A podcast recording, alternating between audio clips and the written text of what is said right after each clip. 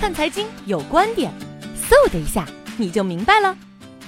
黄金价格近期的下跌是对它前期的上涨，相比较在商品价格、资源价格当中，黄金的涨势还是比较醒目的，而其他类的产品可能熊市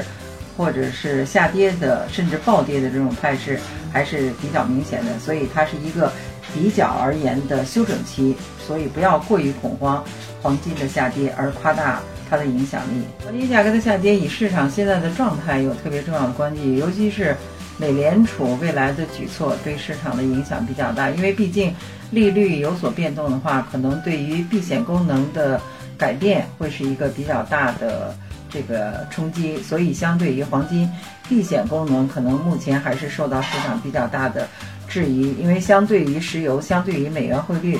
它的这个向上或者相对稳定的这种态势。可能对黄金都会有一定的阻力。相比较国际的恐慌因素和心理不稳定的因素，也在逐渐的。今年年内黄金价格向上攀升的空间可能会比较大。一个是相对于它过去几年的下跌或者休整性的周期已经比较长了。第二呢，就是未来美元贬值的这种态势可能会继续的加大。那么黄金上涨的这个避险功能和。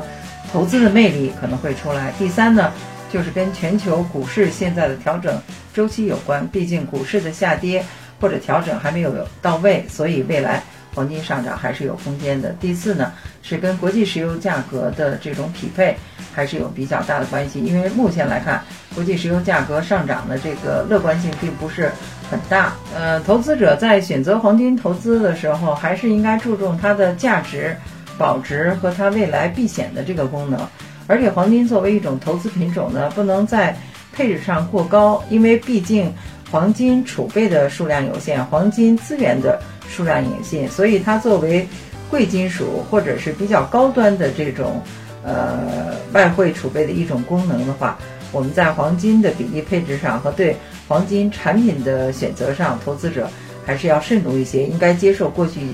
几年的教训，偏激的黄金投机可能会给我们带来不必要的一些损失，甚至会刺激我们心理上的不稳定性。